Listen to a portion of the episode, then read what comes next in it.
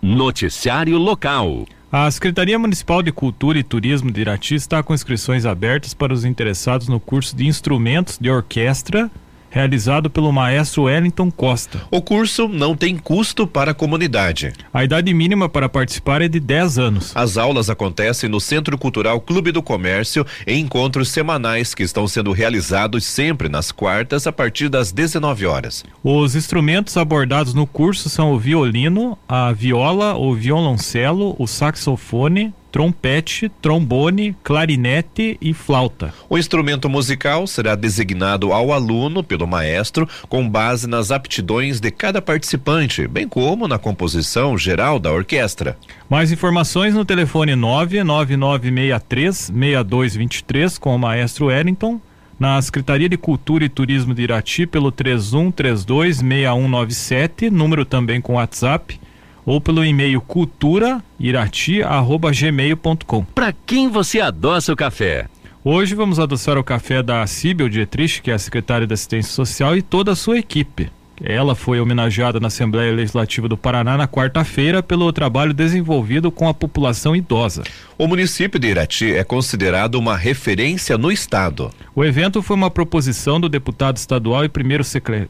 primeiro secretário da Assembleia, o deputado Alexandre Cury, da Escola do Legislativo e do Conselho Estadual dos Direitos dos Idosos. Com a presença de especialistas na área, o Legislativo Paranaense promoveu a sessão especial, entre aspas, a importância do fortalecimento do controle social na garantia dos direitos da pessoa idosa. O encontro debateu as políticas para o setor e reforçou a importância da conscientização da população sobre o assunto. Sibel disse que se sentiu orgulhosa por representar todos os secretários de assistência social do Paraná e por Irati ser destaque no atendimento à população idosa.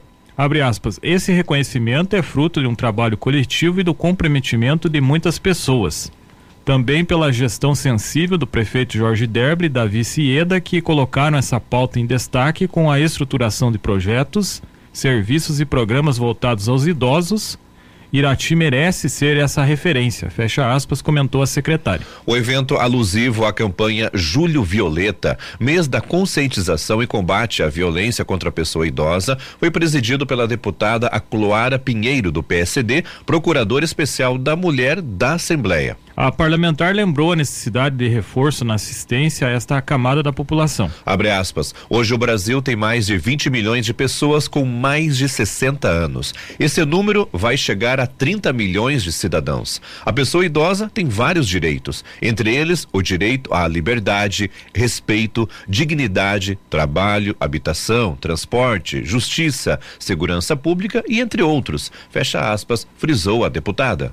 Os deputados estaduais professor Lemos, do PT, e Fábio Oliveira, do Podemos, também participaram do encontro, assim como a secretária estadual da Mulher e Igualdade Racial, Leandro Del Ponte. A secretária municipal de Assisten a Secretaria Municipal de Assistência Social, por meio do Departamento de Políticas da Pessoa Idosa, oferta diversas atividades para as pessoas acima de 60 anos. São realizadas oficinas de caminhada e alongamento, artesanato, yoga, e relaxamento, práticas corporais, bingo, cinema e eventos pontuais como viagens. O trabalho também é voltado à promoção dos direitos dos idosos, com campanhas de conscientização. Entre os serviços prestados pelo departamento estão o mapeamento e diagnóstico da população idosa, disque apoio, marca, esse disque apoio oferece marcação de consulta médica, retirada de medicamentos, realização de compras em farmácias e supermercados e também o serviço de escuta, feito em parceria com o curso de psicologia da Universidade Estadual do Centro-Oeste do Paraná, Unicentro. Também são realizados atendimentos individualizados,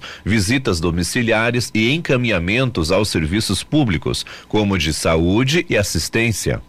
Atualmente, por mês, são atendidos aproximadamente 180 idosos. Está em fase final a obra do Complexo Social Cidade do Idoso, pioneiro no Paraná. O espaço localizado no CT Vilars reunirá uma série de serviços como atividades físicas, atenção à saúde específica para esta faixa etária, cozinha comunitária, letramento, aulas de informática, dança, música, além de integração social e cultural. Os usuários poderão passar o dia no local de forma gratuita, retornando para suas casas no fim da tarde. A capacidade é para até 500 pessoas. O objetivo é proporcionar atendimento regionalizado, integrando os municípios de Irati, Fernandes Pinheiro, Guamiranga, Inácio Martins, Imbituva, Malé, Prudentópolis, Rebouças, Rio Azul e Teixeira Soares, que fazem parte da Ancespar. Em 2022, Irati recebeu, recebeu reconhecimento de cidade amiga do idoso, uma ação conjunta da Organização Pan-Americana de Saúde, a OPAS,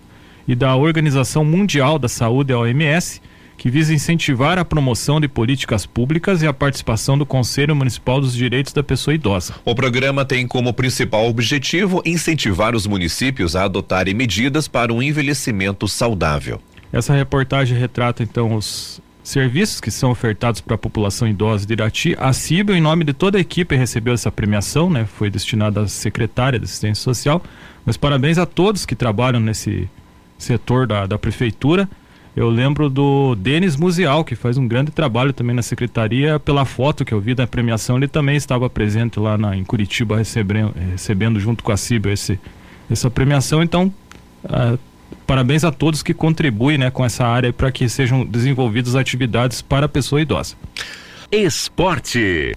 O Irati estreia amanhã, sábado, na segunda fase do Campeonato Paranaense Sub-20 contra o Patriotas no CT Toca do Jacaré, em Curitiba. A partida começa às 15h30. Os outros times do grupo são Paraná Clube e Independente São Joséense. Na primeira fase da competição, o Azulão ficou em segundo lugar do grupo C com 13 pontos. Já o Patriotas foi o terceiro colocado do grupo B com 7 pontos. Em Irati, as quartas de final do Campeonato Veteranos de Futebol começam neste sábado com dois jogos no Estádio Municipal Abrão na Gibinegem. O Monjolo jogará contra o Pinho de Baixo às 13h15. Já às 15h30, o Anata enfrenta o Vila Nova. A Copa Cidade de Irati de Futebol terá oito jogos no final de semana. No sábado, duas partidas serão disputadas no estádio Firavantes Laviero, o campo do Olímpico.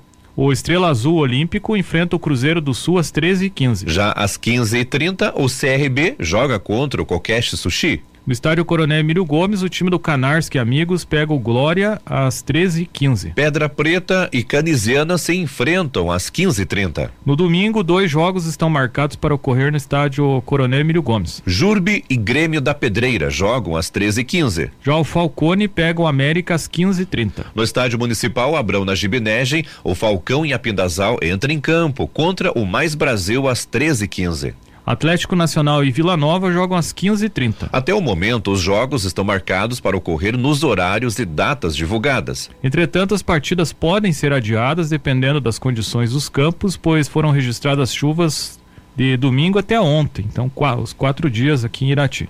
Em Rio Azul, a Secretaria de Esportes e Recreação decidiu cancelar as rodadas do Campeonato Intercomunidades de Futsal Série Ouro e do Campeonato Municipal de Futebol da primeira e segunda divisões no fim de semana, em função da disputa da fase regional dos Jogos Abertos do Paraná, que teve início ontem e segue até domingo em São Mateus do Sul. Rio Azul será representado na modalidade de futsal masculino.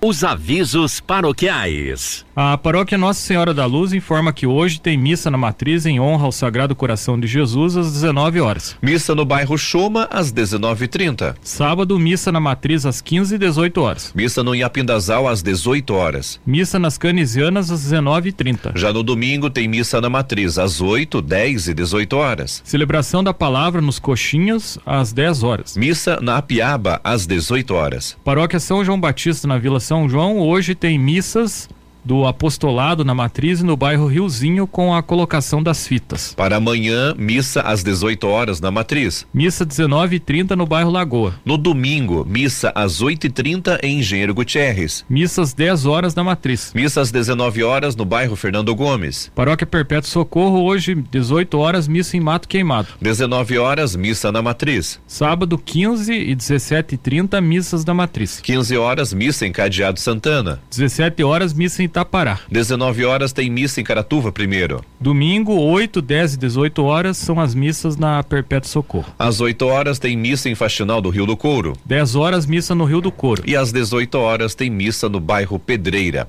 Também tem os comunicados da paróquia ucraniana Imaculado Coração de Maria. Avisa que amanhã, às 18h30, tem a oração do terço na paróquia. 19 horas, Divina Liturgia em português. No domingo, às 7h30, tem a oração do terço na paróquia. Às 8 horas, Divina Liturgia em ucraniano. Na segunda e terça, tem as celebrações de Divina Liturgia. Serão às 6h25 na paróquia. As celebrações do Padre Hilário, amanhã às 17 horas, Divina Liturgia em Pinhal Preto, na Igreja São João Batista. No domingo, às 8 horas, tem a Divina Liturgia em Itapará e início das missões na Igreja Assunção de Nossa Senhora. E às 10 horas, Divina Liturgia em Inácio Martins, na Igreja São Pedro. Nesse momento, vamos a Curitiba conversar com a Miriam Rocha, direto da Agência Estadual de Notícias. O destaque de hoje: o Estado reorganiza atendimento da terceira idade e destaca papel do Disque Idoso e das denúncias. Conta pra gente, Miriam. Olha só, gente, ontem foi o Dia Mundial da Conscientização da Violência contra a Pessoa Idosa. Esse dia 15 de junho foi uma data instituída pela ONU e também pela Rede Internacional de Prevenção à Violência contra a pessoa idosa.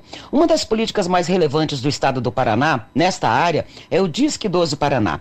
Esse serviço ele funciona através do telefone 0800 141 0001 e ele abrange os 399 municípios.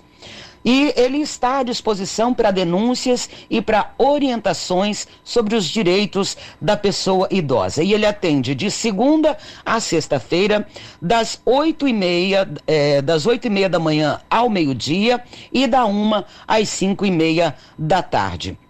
É, esse serviço ele foi idealizado pelo Conselho Estadual dos Direitos do Idoso do Paraná. Nos cinco primeiros meses desse ano, o Disque Idoso Paraná recebeu um total de 886 denúncias de violência contra a pessoa idosa e fez 314 atendimentos, né, de orientação, de informações aí, totalizando 1.200 atendimentos nesse período. Dados da Secretaria Estadual apontam é, que 72% dos casos de violência contra a população idosa, olha que assustador, são cometidos por familiares. E olha só, os filhos são os principais agressores, seguidos dos netos. Olha como é assustador. Quem são os principais agressores das pessoas idosas são os filhos e os netos. Além disso, gente, 30% das violações acontecem contra aquela pessoa que tem alguma limitação física, né? Limitação cognitiva ou tem algum transtorno psicológico. Enquanto que 67% são praticadas contra mulheres idosas. Olha, neste ano, a violência financeira e violência patrimonial, ela ocupou o primeiro lugar nas denúncias, viu?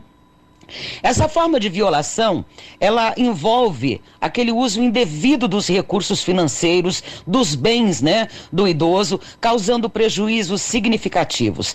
A Polícia Civil do Paraná, ela também atua constantemente no combate ao crime de violência contra idoso, apurando todas as denúncias. Mas ela precisa de ajuda, e essa ajuda quem tem que dar é a população. No combate aos crimes envolvendo idosos, a Polícia Civil, ela tem que contar com o apoio apoio da população para poder agir de forma mais eficiente e agilizada. Porque se os agressores são os familiares, são os filhos, são os netos, quem que vai denunciar, gente? É o vizinho, é aquele que passou na frente da casa, é aquele que presenciou na rua um, um, uma agressão, um maltrato. Porque senão essa, essa pessoa idosa, ela vai ficar sofrendo até o fim da vida, porque ela não vai ter quem a defenda. Então quem tem que denunciar são as outras pessoas, somos nós né? Que somos estranhos a essa família, vamos ter que fazer a denúncia. E você pode fazer uma denúncia anônima. Tá? Através do telefone 197, que é um telefone da Polícia Civil, e o 181, que é o Disque Denúncia Geral. Mas mais uma vez o apelo. Gente, se você tem conhecimento de algum idoso que sofre maus tratos, denuncie. Porque pense que o sofrimento da agressão, da violência física. E vem junto o sofrimento emocional, porque pensar que você educou, que você criou, alimentou, ensinou essa, esse filho a caminhar, né? E agora esse filho agride. É, imagina o tamanho da dor, porque não é só a dor física, não. É a dor emocional, né? Então, gente, tem que denunciar tá? Tem que denunciar. É nossa obrigação denunciar, porque quem cala consente. E se você não toma uma atitude quando você vê, presencia, né, ou toma conhecimento de uma violência, você está sendo conivente com essa violência. Bom, meus amigos, era essa informação que eu tinha para hoje. Desejo um ótimo final de semana para vocês e se Deus quiser, na segunda-feira eu tô de volta. Política. O Conselho de Ética do Senado instaurou processos contra cinco senadores. Outros seis casos foram arquivados. O colegiado retoma as atividades após seis anos de inatividade. O senador Chico Rodrigues do DEM de Roraima foi denunciado pelos partidos Rede Sustentabilidade e Cidadania por ter sido flagrado com um grande volume de dinheiro em espécie durante a operação da Polícia Federal. O parlamentar chegou a se afastar por 120 dias mas retornou ao cargo. O senador Renan Calheiros, do MDB de Alagoas, foi sorteado relator do caso. O senador Jorge Cajuru responderá por dois processos de quebra de decoro. Em um deles, o parlamentar é denunciado pelo senador Flávio Bolsonaro, do PL do Rio de Janeiro, por divulgar em 2021 gravação com o então presidente Jair Bolsonaro com um diálogo sobre uma decisão do Supremo Tribunal Federal que autorizou a instalação da CPI da Covid. A senadora Zenaide Maia, do PSB do Rio Grande do Norte, será relatora desse processo. No segundo, Cajuru foi denunciado pelo ex-senador Luiz Carlos do Carmo por supostamente divulgar informações falsas sobre parlamentares do estado de Goiás. O senador Otto Alencar, do PSD da Bahia, foi sorteado relator desse caso. Respondendo por suposta quebra de decoro, o senador Steve, eh, Stevenson Valentim, do Podemos do Rio Grande do Norte, foi denunciado pela ex-deputada Joyce Hassman, do PSDB de São Paulo, por ter sido ironizada após acidente ocorrido com ela em 2021. O senador Dr. Irã, do PP de Roraima, foi sorteado relator do processo. Já o senador Cid Gomes foi denunciado pelo presidente da Câmara, o deputado Arthur Lira, do PP de Alagoas, por declarações em 2019, nas quais chamou Lira de, entre aspas, é, achacador, né? Achacador, é uma pessoa que no seu dia a dia, a sua prática é toda voltada para a chantagem, para a criação de dificuldade para encontrar propostas de solução. O senador Davi Alcolumbre, do União Brasil do Amapá, foi sorteado relator da denúncia.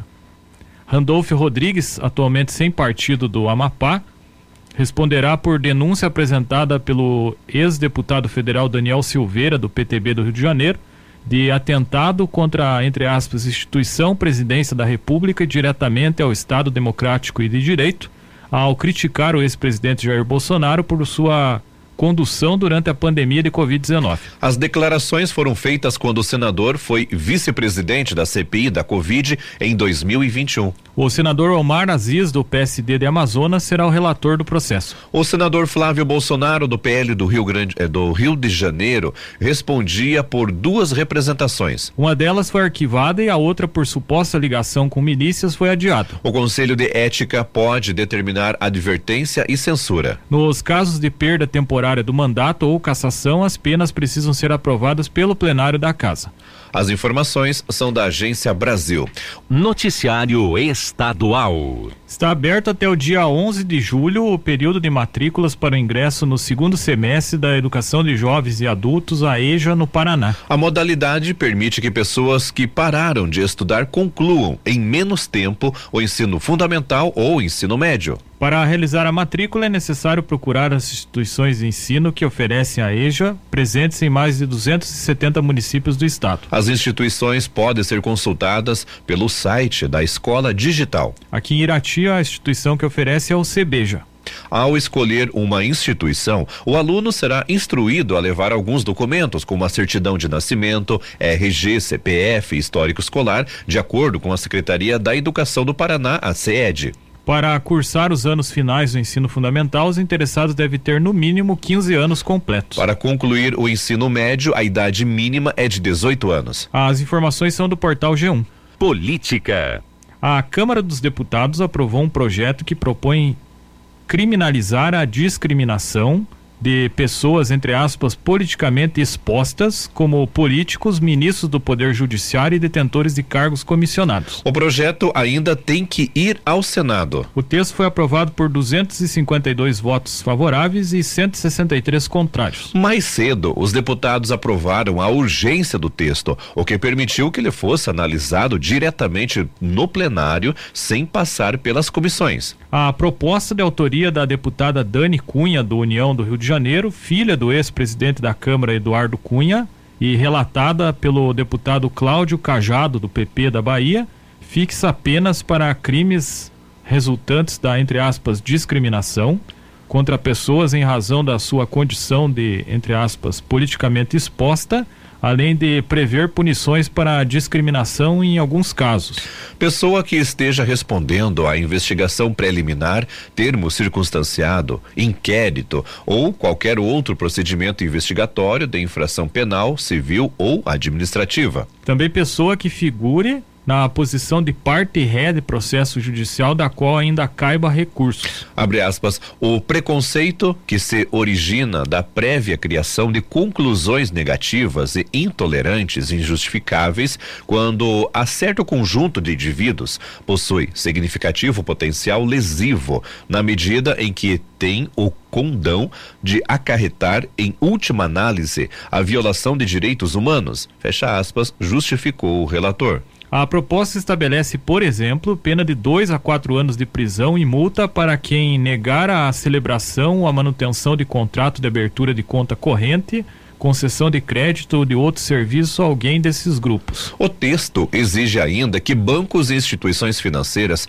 expliquem de forma técnica ou objetiva eventual recusa de concessão de crédito para essas pessoas. O texto define um rol extenso de pessoas consideradas politicamente expostas em virtude do cargo e do trabalho que desempenham. Entre outros, estão listados no projeto: ministros de Estado, presidentes, vices e diretores de autarquias da administração pública indireta. Indicados, indicados para cargos de direção e assessoramento superior, que são cargos comissionados em nível 6 ou equivalente. Ministros do Supremo Tribunal Federal e de outros tribunais superiores. O Procurador-Geral da República. Integrantes do Tribunal de Contas da União, TCU presidentes e tesoureiros de partidos políticos, governadores e vice-governadores e também prefeitos, vice-prefeitos e vereadores. O projeto também alcança pessoas jurídicas, das quais participam pessoas politicamente expostas, além de familiares e, entre aspas, estreitos colaboradores. Pelo texto, os familiares são, entre aspas, os parentes na linha direta até o segundo grau, o cônjuge, o companheiro, a companheira, o enteado e a enteada.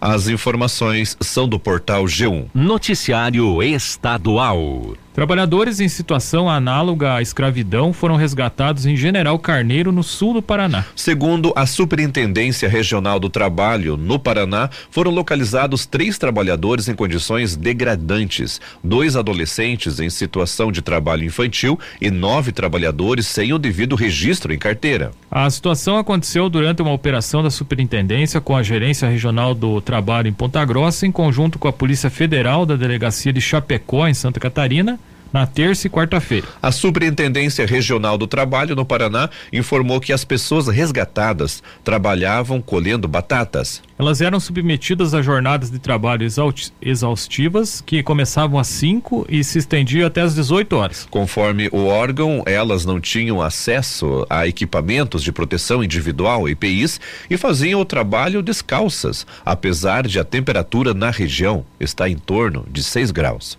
Ainda segundo a superintendência, o alojamento em que os trabalhador, trabalhadores ficavam estava com goteiras, infiltrações e os colchões em que eles dormiam ficavam direto no chão. O chuveiro elétrico disponibilizado para eles não funcionava. Por conta disso, os trabalhadores precisavam tomar banhos gelados. A Superintendência Regional do Trabalho no Paraná destacou que no caso dos adolescentes, a atividade de colheita de batata está na lista das piores formas de trabalho infantil no setor rural. Além disso, três desses trabalhadores são de outras regiões do Brasil, do Maranhão, Pernambuco e Goiás. O empregador responsável por esses trabalhadores teve que pagar passagem para eles voltarem para casa. Abre aspas. O empregador, é, o empregador que ele sofreu que sofreu a fiscalização vai ter que arcar com todos esses custos. É garantido a eles, trabalhadores resgatados, no mínimo, o salário mínimo, descanso, FGTS, férias, décimo terceiro. Todos os direitos trabalhistas devem ser garantidos a esses trabalhadores. O empregador vai ter que arcar com esses custos, além das multas por não ter cumprido os dispositivos legais. Fecha aspas, afirmou Rubens Patruni, filho, coordenador de fiscalização rural. A Superintendência Regional do Trabalho no Paraná não informou qual será o valor das multas. Isso porque o valor varia de acordo com os fatores que ainda estão sendo apurados. Conforme a superintendência, a situação não é um caso isolado. Entre janeiro e julho de 2023, foram realizadas 27 fiscalizações contra trabalho análogo ao escravo no Paraná. Elas resultaram em 11 menores de idade afastados de trabalho infantil, 100 trabalhadores identificados sem registro adequado de trabalho e 75 multas aplicadas. Abre aspas. Nesse caso específico, a gente está falando de plantação de batata, mas em diversas lavouras a gente percebeu a mesma prática. Em Também na batata, em Cerro Azul, na pocã, em reserva, no tomate. Fecha aspas, disse Patrune Filho. Dados do Observatório Erradicação do Trabalho Escravo e Tráfico de Pessoas mostram que entre 95 e 2022 o Paraná resgatou em média 43 pessoas vítimas do crime por ano. Ao todo, foram 1.223 pessoas resgatadas no período. De acordo com o Ministério Público do Trabalho, denúncias de pessoas que estejam em situação de escravidão contemporânea devem ser feitas para a polícia pelo número 190 ou anonimamente pelo 181. O site do Ministério também aceita denúncias. As informações são do portal G1.